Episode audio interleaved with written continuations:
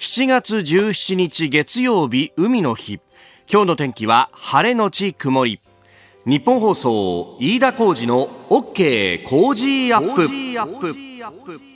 朝6時を過ぎました。おはようございます。日本放送アナウンサーの飯田浩二です。おはようございます。日本放送アナウンサーの新業一華です。日本放送飯田浩二の OK 工事アップ。この後8時まで生放送です、えー、3連休のね最終日とい。うことであります、はい、まあ今日はねお仕事じゃないよという方もいらっしゃるでしょうしまたいや何言ってんだと今日だってちゃんと仕事だよと、ね、いう方もいらっしゃると思いますけれどもね何しろこの都心はもうこの暑さが。そうですね、えー、朝6時をまだ過ぎて1分というところですが日本屋上の温度計は30度を超えております。30.9度。これなんかやってて今シーズン初めてだよね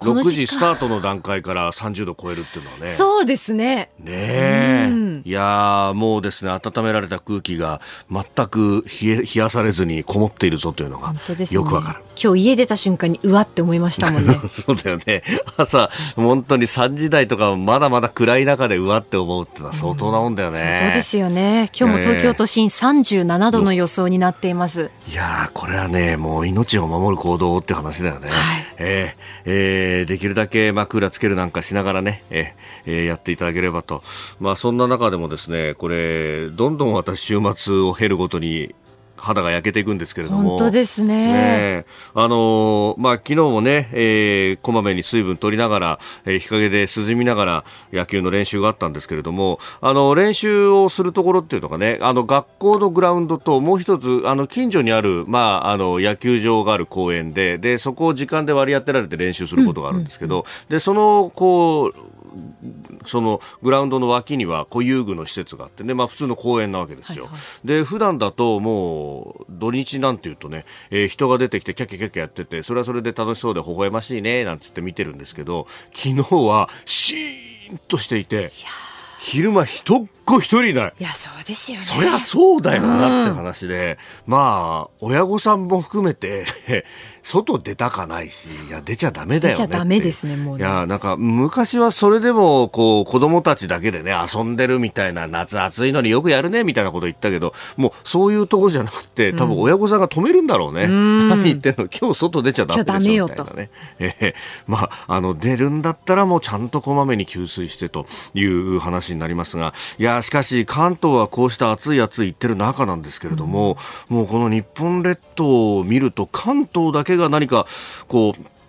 雨が降らずに、まあ、太平洋ベルトのところだけが太平洋高気圧でこれだけ暑くなってるんですがそのへりから外側になると今度は豪雨でと、で先週あたりは九州が大変なことになっていましたけれども、あの週末あたりから秋田？そうなんですよね。ね、うん、大丈夫？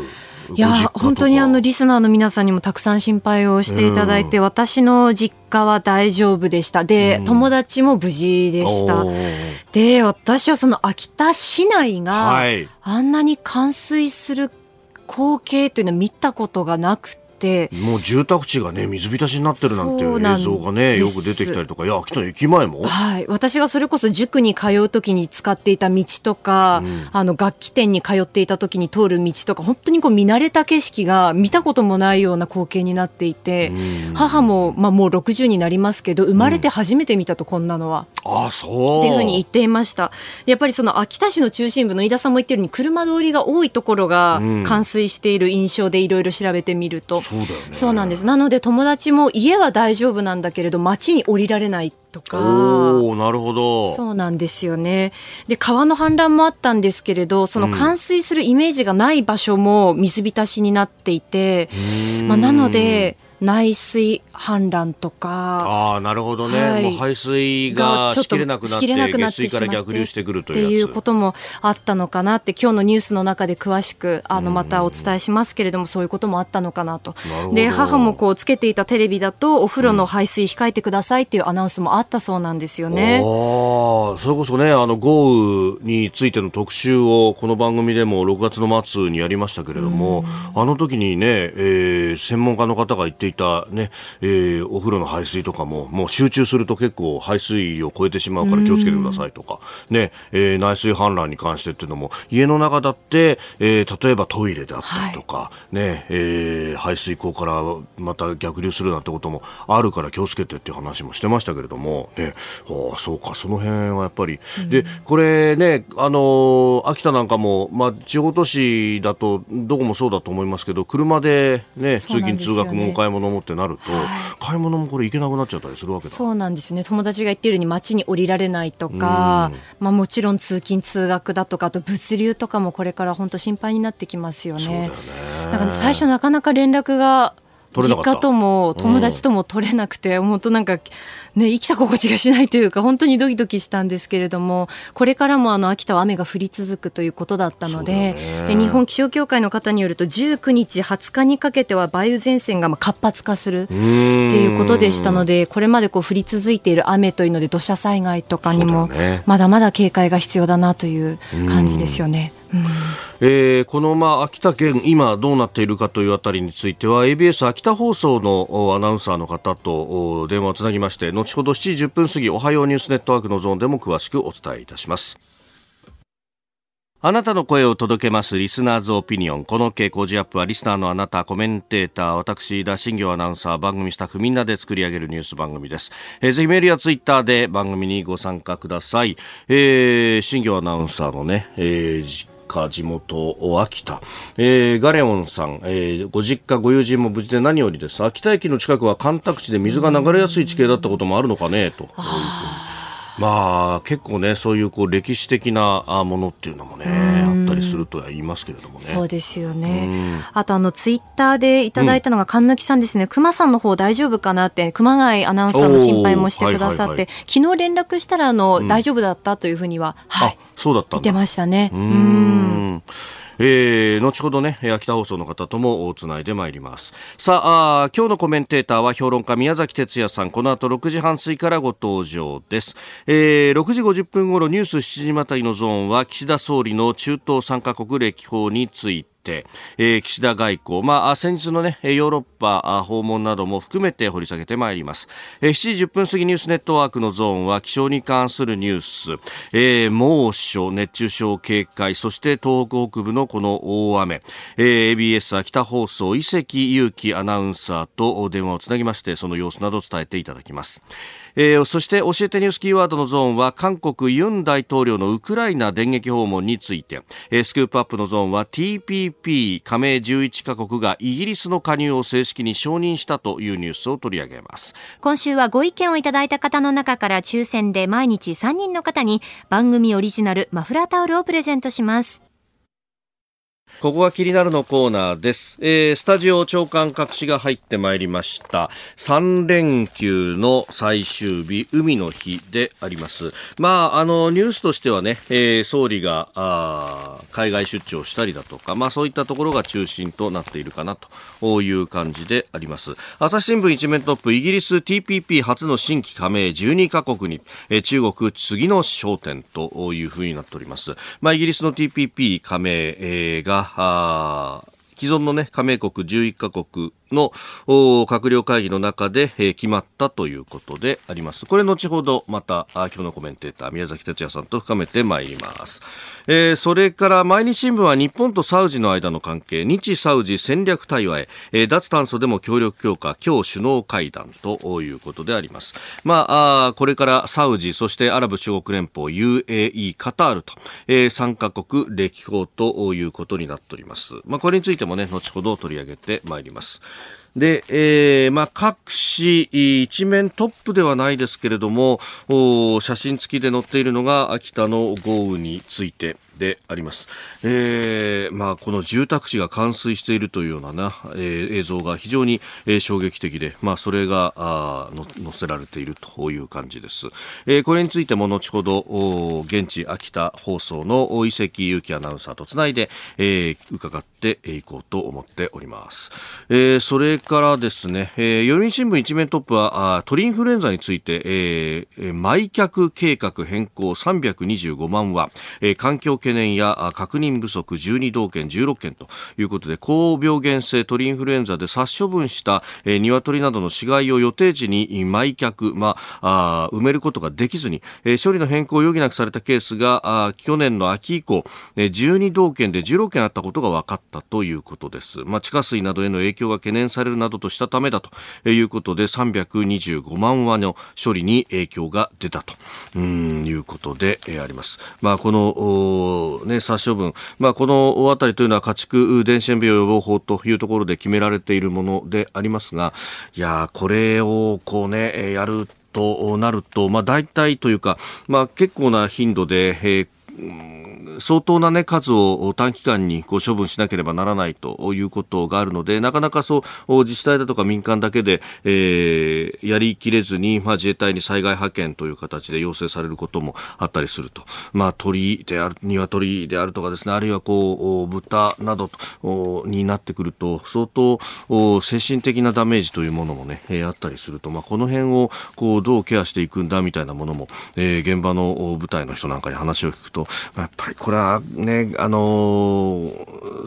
命の問題になってきますんで、非常にこう、傷を残すということを聞いたりなんかいたします。特に哺乳類となるとね、なかなか、えー、大変だということをね、えー、聞いたりもいたしますが、まあそういうところでも頑張っているというところです。で、その自衛隊のこう、本来任務の話でいうと気になるニュースですが、えー、日米韓のこの連携というものが相当に重視されるようになってきました。まあ、韓国ユン政権に代わって、うん、連携がしやすくなったと。で、まあ、あえ自衛隊としても、まあ、かつてそのレーダー照射の話であったりとか、あるいは自衛艦機を掲げての入港を拒否されたというような、まあ、非常にこう、釈然としないものが多かったんですが、まあ、その辺も、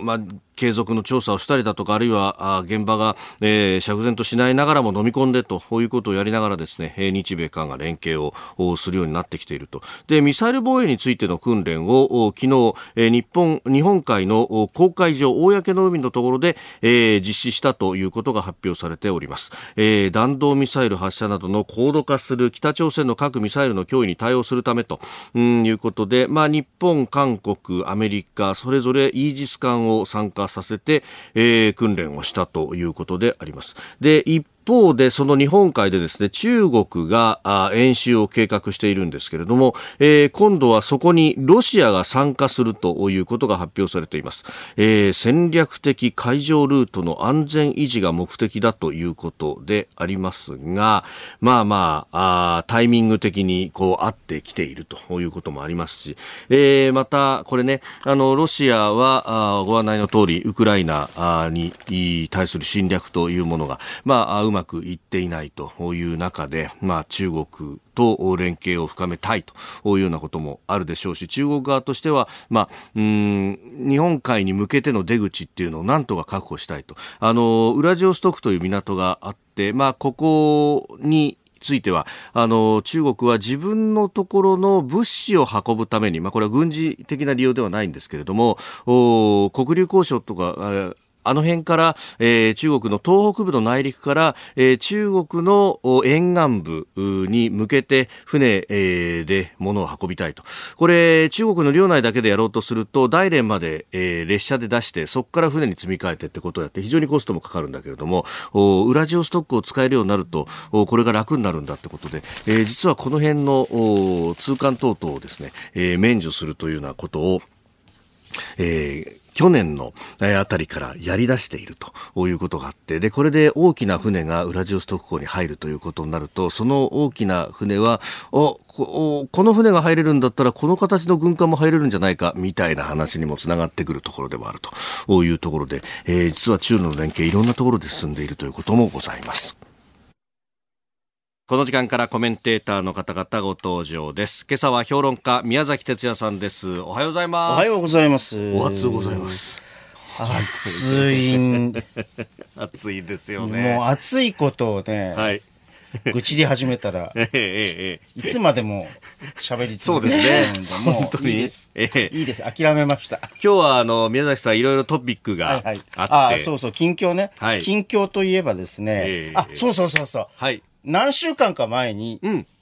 前回、前々回、はい、前々前回ぐらいに、えー、えー、えー、っと、教養としての上級語彙がですね、はい。えー、もうすぐ七釣りになりかけてますが、おっしゃってましたね。七釣りになったらプレゼント差し上げ、うん、そうだ。その七釣り分をプレゼントしますと申し上げましたが、七釣りが決まりましたんで、はい、お決まりましたか。で、おめでとうございます。ありがとうございます。で、新潮社にですね、はい。えっと、5冊新潮社様からいただきましたんで、ありがとうございます。サイン入りで、あ、サイン入りで。7釣り目、まだね、はい、制作中なんで、少し時間がかかると思いますが、はい、7釣り目が届きましたら、プレゼントいたしますんで。重版出退というやつですね。そうそう、重版出退。ちゃんと上級語に入ってます。入ってますからね、これね。出退っての入ってますから。そうですね。えー、教養としての上級語、知的人生のための500語、えー、5人の方にプレゼントということで、今日17日月曜日中に、えー、メールでご応募ください。コージアットマーク 1242.com、ZY 工事アットマーク 1242.com ご当選の方のお名前は番組のホームページで発表をいたします。はい。はい、それから二つ目は、はい、えっと、月刊文芸春秋という、はい、あの、数少ないあのお弁当箱型の、総合誌があります。あそこにね、えっと内内村勘三の潜みに習ってですね、代表的日本人というのを書きましたんで、まあ久しぶりに長いものを対談とかじゃなくて、長い書き物を書いたので、もし興味があったら。お読みください。まあ、要するに今の代表的な日本人とは何かって、私は戦後に限ったんで、はい、えー、っと、白洲次郎、えー、大平正義、えー、小松左京、坂本龍一、はい、唐谷公人という5人を選んで。なるほど。白洲次郎はやっぱ外交とかそっちの部分まあ、要するにハードネゴシエーターであったと。なるほど。プリンシプルをこう、重視した、原理原則を重視した、はい、あことで、要するに占領軍と GHQ と、あの、渡り合った。渡り合ったというか、非常にこう、きつい状況の中で交渉を行ったというところを評価したと。なるほど。さあ、そして、えー、もう一つ、本の執筆も忙しい中なんですけれども、あ、そうだ、そうそうそう。YouTube チャンネル始めんだよ。忘れてた。明日ですね。明日なんですね。そうそう。えー、っと、明日のですね、午後、はい、お3時。3時。うん15時からですね、はい、えっと、えー、宮崎哲也チャンネルというのを、うん開設しまして、はい、第1回の配信を行います。えっと、まあね、いくつか、もうあれなんだけど、政治ネタを考えてます。お青山和弘さんと、はい、元日テレの。ええ、あの、時事報道、昔のほら、細川龍玄と藤原一つがやってたようなのをやろっかなと。なるほど。ちゃんとした取材に基づくもので。なるほど。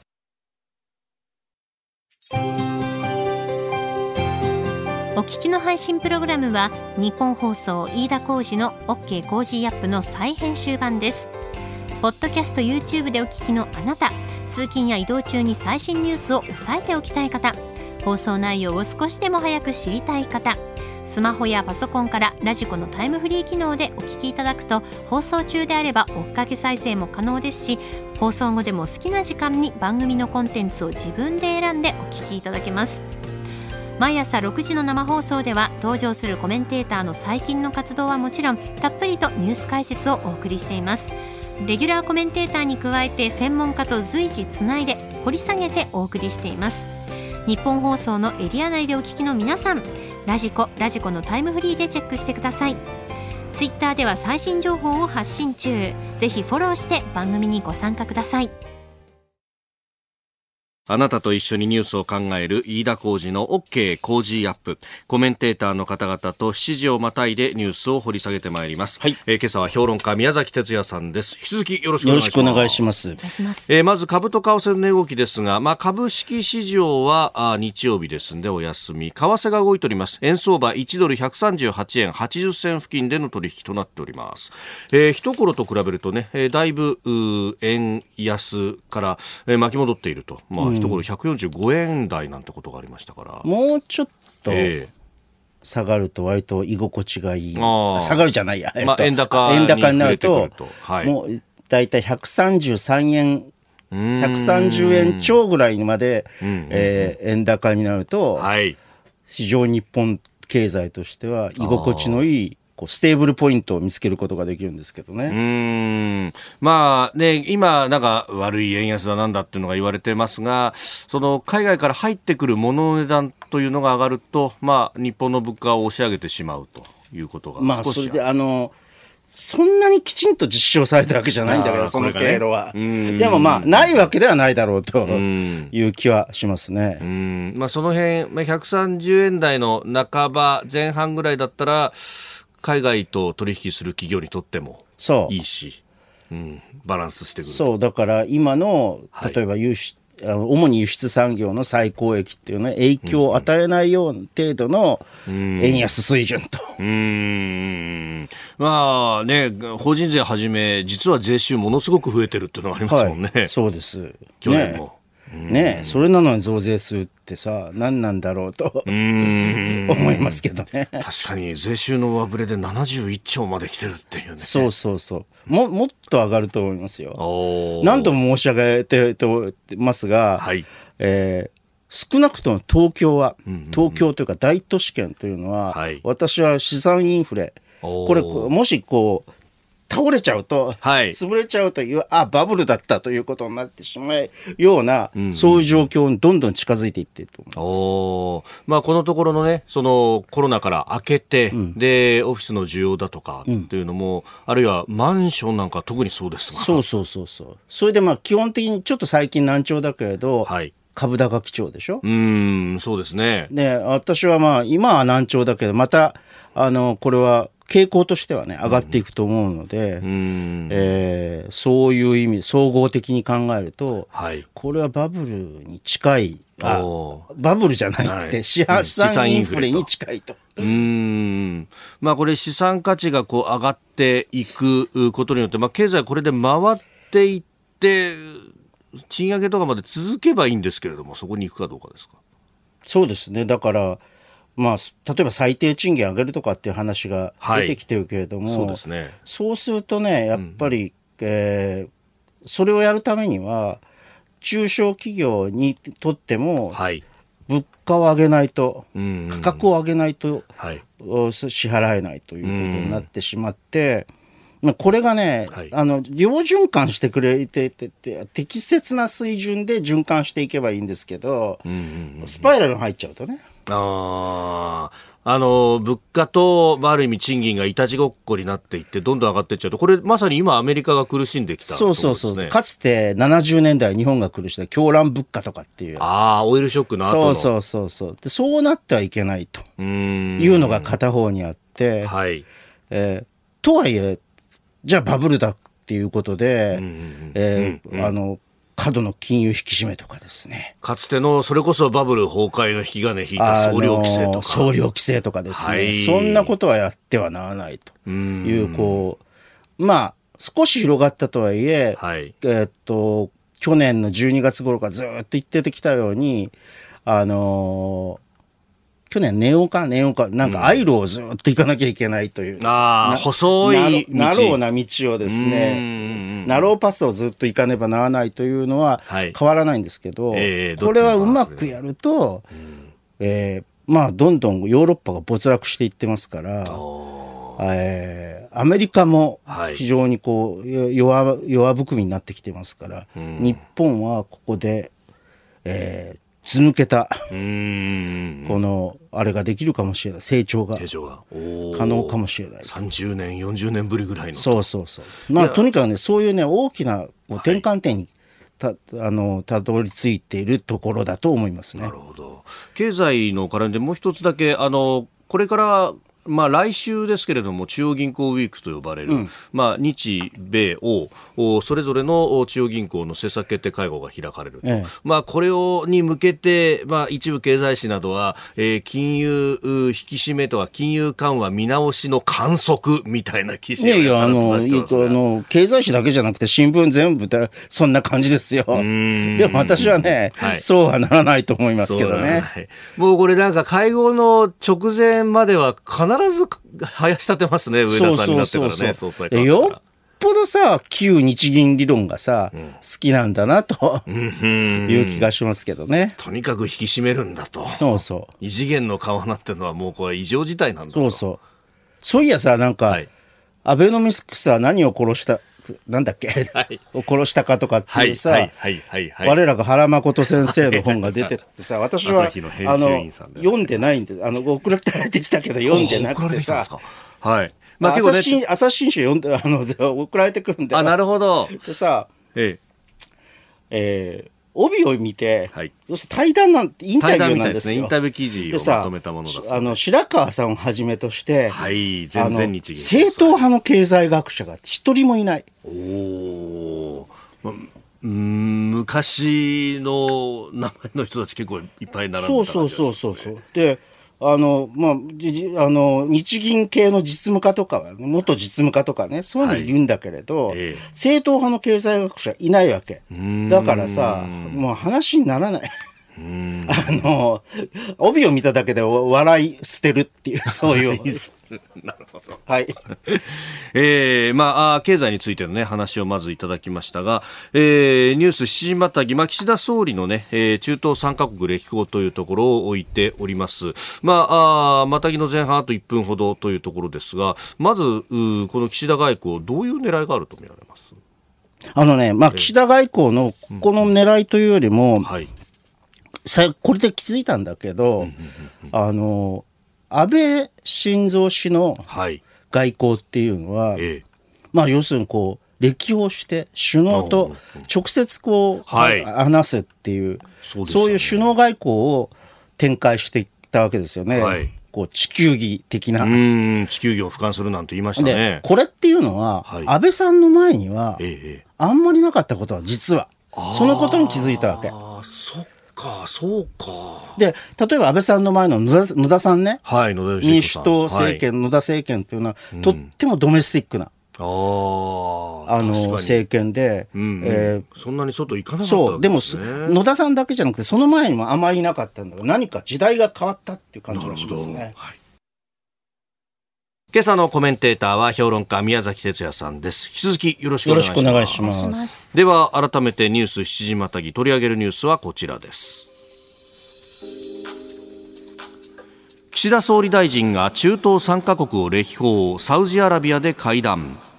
中東3カ国を歴訪している岸田総理大臣は日本時間17日未明最初の訪問国であるサウジアラビアでムハンマド皇太子と会談を行いましたえー、岸田総理は原油の安定供給に社員を伝達脱炭素社会の実現を後押しするため次世代エネルギーの協力推進で一致する見通しです。えー、ということでこの首脳外交というもの。あのー、例えばこう中東をね、はい、歴訪するというのは、えー、やっぱり安倍晋三氏以来で、はい、約3年半ぶりなんですよね。ね。2020年の1月以来だとでしかもこう産油国の、はい、おトップとあってこの次世代エネルギーの協力、はい、推進で一致する見通しっていうのは、はいなかなか野心的でしょ？うん。だって化石燃料を輸出してる。そうですね。で儲けてるところなんだけど、やっぱりさ彼らにも不安があるわけですよ。はい、えームハマド皇太子ももう不安があって、この先こんなことをやっていていいのか？これで、これでやっていけるのかっていう、もちろん今は絶対必要なんだけれども、はい、なので、ええ。えー、こういう申し出をしてくれる国というのは、なかなかこう、いないないんじゃないかな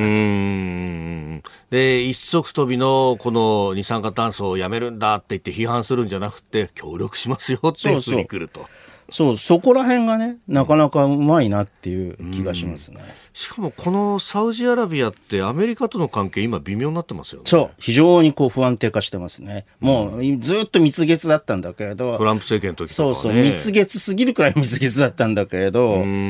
の、不安定化しているので、ここはちゃんと抑えておくと、日本が。はい、というのは重要だと思いますね。だからそういった意味では戦略的な意味も大きいと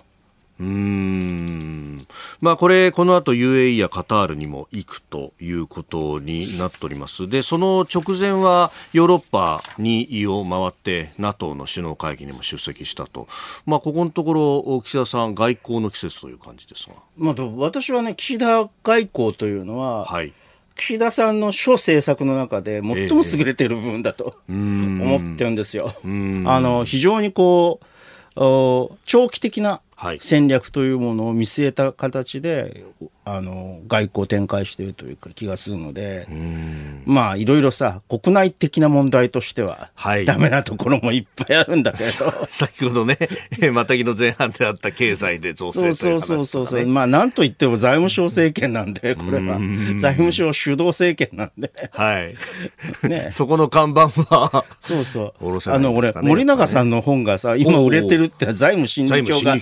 大売れになってるっていうのはさ、はい、このこの、ね、岸田政権が財務省主導だからだと思うわ。ああ、やっぱそういうのをこうね、増税ってのとか、社会保険料の値上げとかが出てくると。みんな感じますよね。あの国民負担率がどんどん上がっていくじゃないかっていう、はい、そういうことを考え考えると、うん、でしかも税収はどんどん増えてるわけでしょ。税収は増えてるはずなのに。でしょ？で、だから、うん、そういうことに対する不満っていうのがさ、うんうん、あのあの本のこう売り行きに拍車をかけている。拍車をかけてってなんか悪いみたいな感じだけど、えっと。やっぱ、ここに自流をつかむというか、ね、そうそうそう、自流をつかんでるという感じがしますけどね。これ、どうなんですかね？岸田さん自身もそういうのを意識してるから、こう、外交を一生懸命やろうみたいなのあったりするんですかね？まあ、それとね、こう、できるだけこう、あの、政府系のこう諮問会議とかさそういうのでさ、はい、先送りさせようとしたりさ。ああなるほどなるほど。増税を先送りそう。そ、ね、それは何な何なのかというと、当然これは、うん、あの、まあ、支持率の低下。はい。あひいてはこう選総選挙の時期っていうものを考えてるわけですな。なまあ、増税掲げて選挙ってわけにはいかないぞと。まあ少なくともね、これだけ評判が悪いとね。で、そのマイナカードの問題もあるしさ、はい、あのいろいろこう支持率が低下す今あの、ええ、今日の長官なんかは、はい、あいろん先ほどもね共共同通信も、ね、共同通信もありして、ね、明日、朝日新聞もまあとにかく軒並みどんどん支持率が落ちていってるわけです、うんうんうん、なぜなのかっていうことを考えると私はこのマイナー対応と、はい財務省主導政権だということだと思いますけどね。なるほどね。で、そうすると、どこで点を取ろうかみたいな話になると、そう頑張るとか。そうそうそう。ちょっと目先を変えるっていうことになってということになるんじゃないかなと思いますけど、目先が変えただけじゃダメですよ。本来は。ちゃんと、ちゃんときちんとした政策っていうものを、長期的な政策というものを考えてもらわないと、つまり日本を、じゃあ、さっきも言ったように、どうやって、あの両こう成長軌道に自律的な成長軌道に乗せていくかという、はい、本当にそこなんですか今。あの考えなきゃいけないのは政府が。おはようニュースネットワーク。取り上げるニュースはこちらです。東日本と西日本を中心に気温が上昇今日も猛烈な暑さ。昨日16日東日本と西日本を中心に気温が上がり群馬県桐生市で最高気温39.7度を観測するなど広い範囲で猛暑日となりました。今日も関東や東海で危険な暑さが見込まれていて熱中症への警戒が必要です。えー、東日本、西日本で危険を感じる暑さ。宮崎さんは、まあ、まさにこの東日本と西日本をねお仕事で、えー、行ったり来たりもされてまあ、それどころか、はい、西日本の方は私の郷里です。ああ、福岡県久留米市。福岡久留米。そう。今回、非常にこう、はい、あの、大きな被害が出たそうですよねポイントですよね。先週、先々週あたりは大変でしたよね。ええあのニュースにね子供の頃から、はいほ他の地方の人は知らないけど子供の頃からあの地方の出身者はよく知っている地名がいっぱい出てくる。楽しまるとかさ浮羽郡とかさうちの奥さんなんか全然読めないんでこれなんて読むのっていうふうに聞かれるくらいの。いずれもねあの豪雨災害大雨で、えー、被害が出ているっていう時に地名として出てきたそうそうそうそう。で、まあ、非常に心配したんですけど、はい、まああの私の家そのものには大丈夫は大丈夫だったんですけど、やっぱり知り合いとかでかなり、はい、えー、被災した人が。ああ、浸水したりだとかね。えーうん。でその久留米のあたり、まあ、九州地方も前線は少し北に上がっているということがありますんで、うん、えー、暑くなるんだと、これ、まあ、被災地こう取材すると、ああやああいったこう、ね、大雨の災害等々があった後に今度晴れてくるとそれがこう土ぼこりとなって上がってきてそれはそれでこう復興に対して大変なんだって話も聞きます。しかも避難されてる方、はい避難所とかで、えー、なんかこう、食中毒とかね、はい、そういったものが出てくること、うん、ことがあり得るし、うん、あの、が気をつけなきゃいけないし、うん、あと、大量ののゴミが出るんだよね。そうですね。えー、被災瓦礫と呼ばれる、ね、そうそう、被災瓦礫。だから畳とか、濡れた畳とかが、はい、重いんですよ、そう、うん、そういうものがこれから、あの、処理していかなきゃいけないんで、はい、大きなこう重荷になっていくだろうという気がしますね、えー、国会ではこのね、えー、豪雨災害、大雨等についての、まあ、閉会中審査を行うということで与党合意したということです。まあ、週明けからね、えー、また、えー、日程の調整等に入ると思われます。えー、まずはこのえー、暑さについてでありますが、えー、3連休最終日の今日も午前中から気温が上がり日中は猛烈な暑さが続く見込みです、えー、最高気温は埼玉県さいたま市と熊谷市、えー、群馬県前橋市名古屋市岐阜市で38度。東京都心や栃木県宇都宮市京都市岡県久留米市などで37度、福島市、横浜市、千葉市、富山市、福岡市などで36度、仙台市、茨城県水戸市、大阪市などで35度の予想となっています。気象庁は福島県から沖縄県にかけての32の都府県に熱中症警戒アラートを発表し適切なエアコンの使用やこまめな水分の摂取無理な外出を控えるなどの熱中症対策を呼びかけております。えー、ということでまずはね、えー、気象に関する情報暑さについてお伝えしました、はい、では続いてこちらです秋田県で記録的な大雨引き続き川の氾濫や土砂災害などに警戒。昨日も東北北部では梅雨前線の影響で雨が続きました。記録的な大雨となった秋田県内では複数の河川が氾濫し浸水被害が出たほか一部地域では緊急安全確保も発令されました。今後も断続的に雨が降る見込みで川の氾濫や土砂災害への警戒が必要です。えー、ということでこちらの雨についての情報でありますが、えー、梅雨前線の影響で東北地方では今日大雨となるところがある見込みで気象庁は土砂災害や川の増水氾濫に引き続き厳重に警戒するよう呼びかけています。え特に東北地方の日本海側では14日の降り始めからの総雨量が、え400ミリを超える記録的な大雨となっていて土砂災害や洪水の危険度が非常に高い状態が続いています。5段階の警戒レベルのうち最も高い緊急安全確保は、え現在も秋田市と五城目町に出されております。えー、ではこの秋田の状況について ABS 秋田放送の伊関裕樹アナウンサーとつないでお話を伺ってまいります。伊関さんおはようございます。おはようございます。よろしくお願いします。よろしくお願いします。今雨についていかがでしょうか？今もですねあの昨夜から今朝にかけましても、あの断続的に強弱を繰り返しながら降り続いていまして、まだまだあの油断できない状況ですね。うん。ここまでの被害状況いかがでしょうか？そうですね、まあ、あの先ほどもあのスタジオの方でお伝えいただきましたけれども、はい、あの被害の全容がまだ把握できていないんですね。えー、あの床上、床下浸水、かなり広い範囲に出てるんですけども、はい、現在分かっているだけで625棟となっているんですが、えー、あの人口の多い秋田市の市街地の浸水被害、まだ把握されていませんので、えー、今後、この数が大きく増えると見込まれています。はいあの亡くなられた方というところでは、お一方報じられていますけれども、今のところはその情報にとどまるというところですか？そうですね、五条目町であの、はい、水に浸かった車が見つかりまして、中から男性が見つかり、死亡確認されているという状況ですね。はい、まあ、あの、ざま取材もなさってると思います。その被害目の当たりにされた状況というのはいかがですか？そうですね、まあ、県内であの12の河川が氾濫して、各地で浸水被害があったわけなんですが、あのまあ、私、秋田市にいますので、はい、秋田市も今回、かなり被害が出ましたので、あの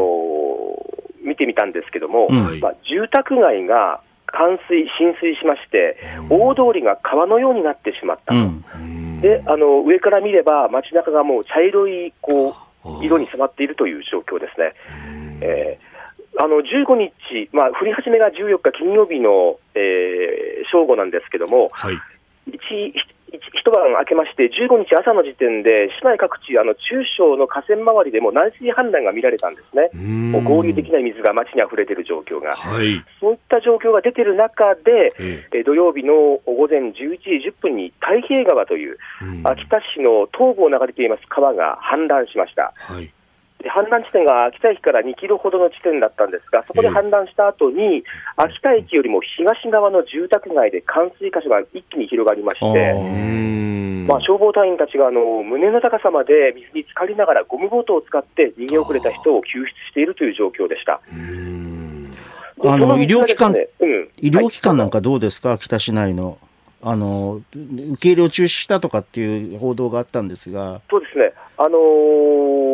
まず西側の方にも水が広がりまして、はい、この駅の西側地区にあります、まああのー、総合病院が浸水しまして、受け入れができない状況になっていて、で明日まで休診あ、今日までか、今日まで休診が決まっておりますし、うん、あのその東側にある大学病院も道路が冠水したためにあの受け入れができないという状況に陥りました、これも課題ですね、今後そうですね、はい、この、ね、アンダーパスだとか、いろんなところがもう水に浸かってしまって、これ、なかなか引かないですか？そうですね、アンダーパス、あのー、一番ひどい時には、もう完全水没しまして、さらにその水が西側の方にこう流れ込んでいくという状況になっていたんですが、今はその、えー、完全水没した状態ではあるんですが、水位は下がっていますので、アンダーパスだけが水に浸かっている状況ではあります。が、街中のですね土地が低いところには水が溜まってて、まだはけていないところも随所に見られます、なるほど、あの今日そして明日以降の見通しというのはいかがですか？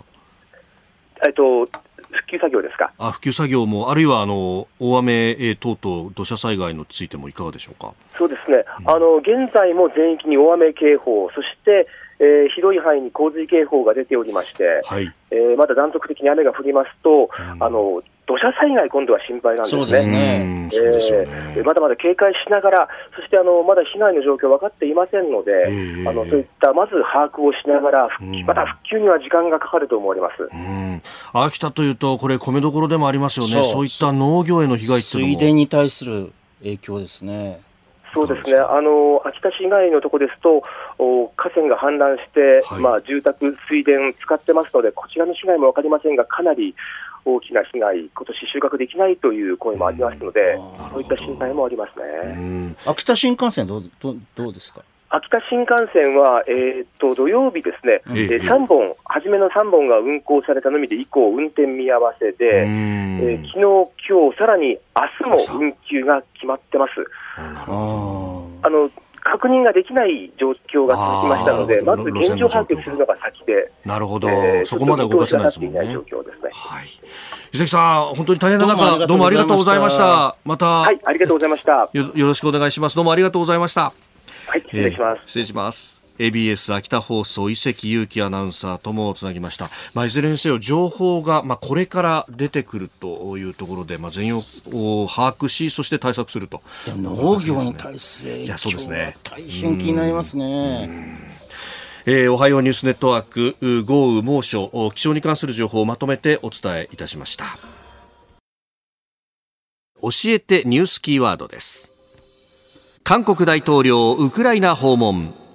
韓国のユン・ソンニョル大統領は15日初めてウクライナを訪問しました。ゼレンスキー大統領と会談し安全保障分野や人道援助などの包括的な支援を進めることで合意しております。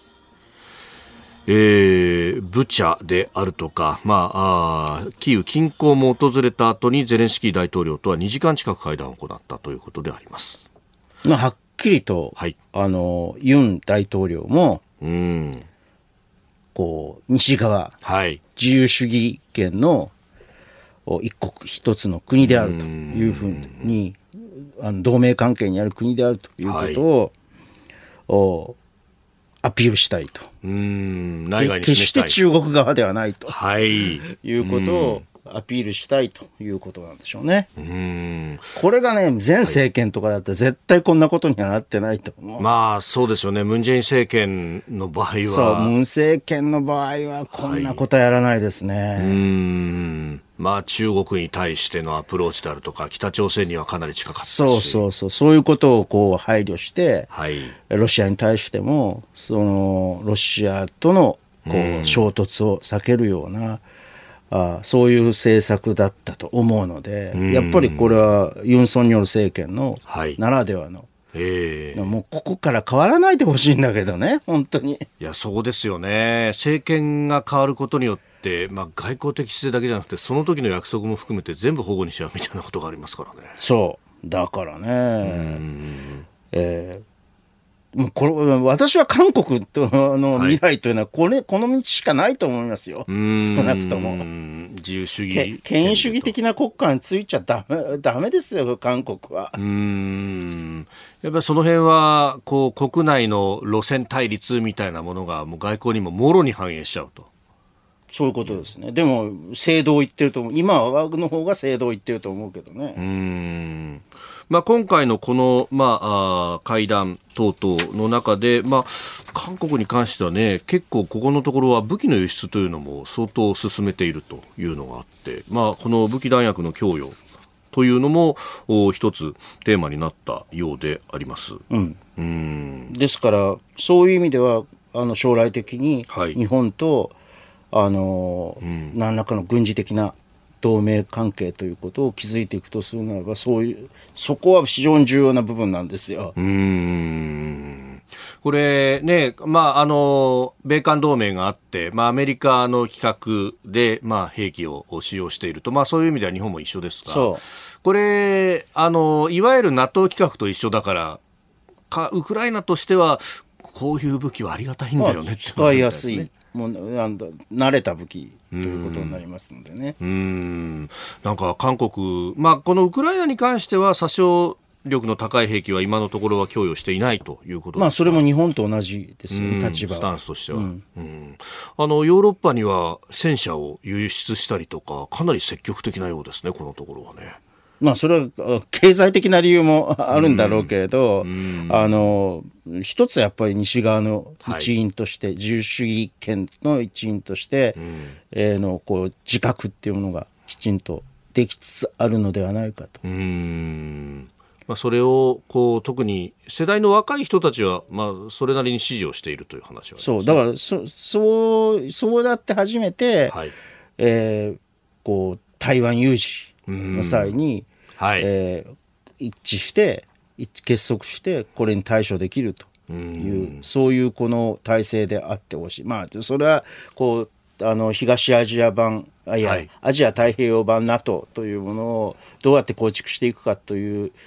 課題にもつながっていくわけですけどね。うん。まあ、本来はそうやって、まあ、多国間のネットワークをしっかり組んでおくことによって事前に抑止をすると。そう事前抑止をすると。おなんといっても中国はこれが一番嫌なんですよ。うん、まあ、NATO の東京事務所にも相当反対してました。そうそうそうそう。あの北朝鮮もこれが一番嫌なんですよ。はい、だから結局同盟して同盟関係を築いて、はい、えー、対処すされるのが一番、うんうん、あの嫌なん嫌だということはえー、抑止にもつながるということですね。裏を返してみればと。ただまあそれがね間に合うかどうかっていうのがね、はい、あの中国側としてはその前に、はい、あの武力統合してしまおうというようなことにあの動機も、はい、動機形成にもなっていくから、ね、時間が我々に味方しないんだったら早くやろうという。そうだからね非常に難しいところなんですけどね。うん。えー、韓国大統領ウクライナ訪問そしてこの東アジア情勢についてもお話しいただきました。続いてここだけニューススクープアップです。この時間最後のニュースをスクープアップ。TPP 加盟11カ国イギリスの加入を正式に承認 TPP 環太平洋パートナーシップ協定に加盟している日本など11カ国は16日イギリスが協定に加入することを正式に承認しました TTP が発効して以降加盟国が拡大するのは初めてのことです、今後イギリス国内の手続きを経た上でイギリスで協定が発効すれば TPP は12カ国体制となりましてこの経済圏がヨーロッパにも広がっていくということになります。まあ、あの結構な話だとは思うんですけど、えーえーはい、これ、環太平洋パートナーシップ協定ですよね。環太平洋。太平洋なんでしょ？そうそうそうそうえっと、イギリスって環太平洋でしたっけ？そうですね。かつては7つの海を股にかけということがありましたけど、今、海外領土、イギリスはないですよね。だから、ええ、なんか名前変えた方がいいんじゃないですかね、これを機に。もうこうなると。うん、あの、略称がね、TPP が崩れない形で、なんか略称、あね、あの、正式名称だけ変えると。うん。いうのがいいと思うね。確かにそうですね。と、まあ、あと、アメリカはどうするんでしょうね。はい、こうなってくるとね。うん、まあ、もともとこれを作ろうという段、一番最初はまあ P5 とか、ね、あのーシンガポールだとかそういう国々でしたけれども、うん、まあ、アメリカが乗っかってこれが大きくなってっていう、オバマ政権時代はね、かなり積極的に進めていたし。そうそうそう。だから、オバマ政権の時の副大統領だったバイデンさんになったら、TPP 参加するのかなと思ってたら、まあ、トランプさんはね、はい、あのアメリ、アメリカファーストだから、公約にしてましたからね。そうそう。あの、離脱も。離脱したんだけど、まあ、オバマ政権になって、えー、復活するのかなバイデン政権になって。あ、ごめんなさい、バイデン政権になって復活するのかなと思ったら知りませんね。うん。まあそうですよね。まああの、朝日は今日この TPP イギリス加入一面トップですけれども、中国次の焦点っていうふうに書いてありますが、確かにその前にアメリカどうするっていうのはね。そう。アメリカどうするか。うんでしょ？で、まあ、要するにさ、日本海洋国家じゃない？はい。イギリス海洋国家じゃない？はい。でさ、アメリカっていうのは巨大な島国とも言えるわけですよ。ええー、太平洋と大西洋に面していて。そうそうそう。だから、うん、やっぱアメリカ、そうなるとアメリカが欲しい気がしますね。うん。海洋国家的なところが連合していくそうそうそうそう。あの、そういう観点で、この TPP というのを捉えるといいんじゃないかと思いますけどね。あそうすると、まあ、地域的なというよりも、この国の成り立ちの特性みたいなもので、近しい国が組んでいくと。だからまあ、あとは中国以外は台湾とかウクライナなどが6カ国が、ええ、あ加入申請中ということなんですけど、そうですね。まあ、とりあえず、うん、あ台湾か。そう。そうですね。そこですよね。台湾。台湾ね、あれも島国。ですよね。まあまあ、海洋をね、えー、糧としている国の一つ。まあ、それだけ、えー、他の国とのやり取り貿易でっていうところですもんね。ただまあ、うん、その、割とこう危機が迫っているというそういう当事国だから、はい、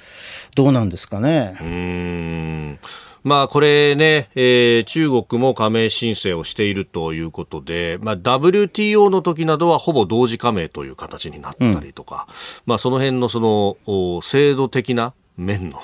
取り扱いというのが、なるほど、そうするとね、中国と台湾を同時加盟させるっていうのはいい手かもしれないね。ただ、中国が入った場合にどうなのっていう。はい、まあ、この TPP の、まあ、関税だけではなく、うん、社会の仕組みの部分のレベルの高い透明性を求められるところが中国でで、中国でそんな透明性が確保できるのということで、まあ、朝日新聞は次の焦点と書いてありますけど、ね、どう、どうなのかっていう。うん。まあ、これ、例えば公共調達の面であるとか、うん、ね、えー、規制の緩和、透明性の面とか、そういうところが求められますけど、まあ、ね、合弁会社とかも含めて、えー、海外からの投資に関しても共産党の監視がつくみたいな 国だと。そうそうそう。まあ、TPP。共産党組織が。はい、企業の中にあったりするわけですからね。そういう統制って TPP は許すはずがないですからね。でしょ？だから、次の焦点と言われても、はい、まあ、難しい。うん、少なくとも反スパイ法とかさ、はい、ああいうのをやってるような国ではどうあの加盟はおぼつかないですな。うんまあ本当に普通にビジネスをしてるだけでも拘束の危険があるぞっていうのが、ね、見えてくるとなかなかこう、ね、投資するにもためられますよねっていう。そう。だから先、前回も言ったように、うん、反スパイ法とかっていうものは廃止するっていうのが、はい、私は中国は非常に重要な、これから経済発展をもっと遂げていくためには必要だと思うけどね。うんこれ、あの、先ほどね、えー、宮崎さんからアジア版 NATO というような話も出ました。まあ、これは安全保障の面で集団的自衛権の、ね、組織になるということになると思いますが、まあ、他方経済面でこういったこうつながりであるとか、あるいはクワッドとか、こう、やっぱ重ねていく感じになるんですかね、アジアにおいては今現状やっぱりイギリスはちょっと違うと。いう感じがしますね。あの、EU も離脱したしね。もともとユーロではないしね。はい。ポンドを使い続けてました。だから、あの、むしろやっぱり大陸ヨーロッパよりもアングロサクソン国家という、そういう、もう連、あれの方がこう強いわけです。そういう権威性の方が強いわけですな。うんむしろ真ん中のこうユーラシア大陸から遠心力だってさ、フランスなんかさ、はい、NATO のさ、東京事務所作ろうとしたらさ、はい、すぐ反対するじゃないですか。そうでしたね。あそこら辺はよくわかんないっつうか、まあ、要するに独特のなんかね、はい、あの、計算があるんで、うん、あの、その計算が必ずしもうまくいってないから、ヨーロッパ没落し始めてるんだけれど。うん。まあ、ドイツなんかも、こう、中国との関係性のスタンスっていうのは、だいぶ、こう、最近は強くなってきましたけれども、もともとは経済で儲ける方が大優先というところありましたもんね。本当はね、フランスはね、もともとは人権の国だったんだよ。ああ、つまり、あの、全世界で中国の人権問題というものを一番こう重視していたのはフランスだったんだから。